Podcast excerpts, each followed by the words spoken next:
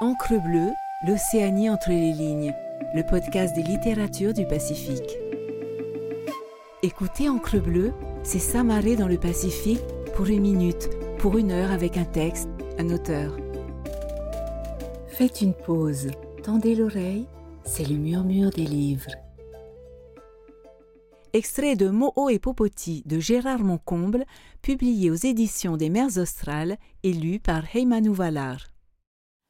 Et Popoti poussent l'ami. Il fait chaud, chaud, chaud. Le sable brûle les pattes. La plage est pire qu'un lit de braise. Popoti est cuit, rata cuit. À l'ombre d'un cocotier, il mijote. Moho lézarde au soleil. C'est si bon de se dorer la peau.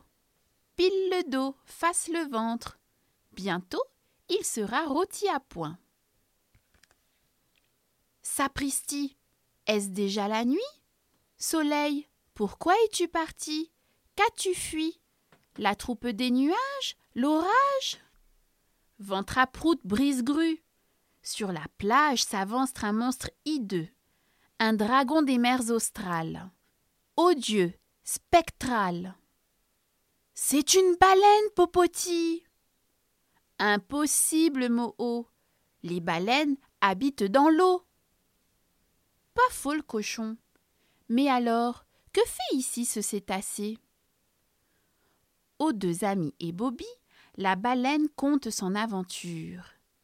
Un gros bateau l'a bousculé, gros ballot. Elle, tout étourdie, a longtemps dérivé.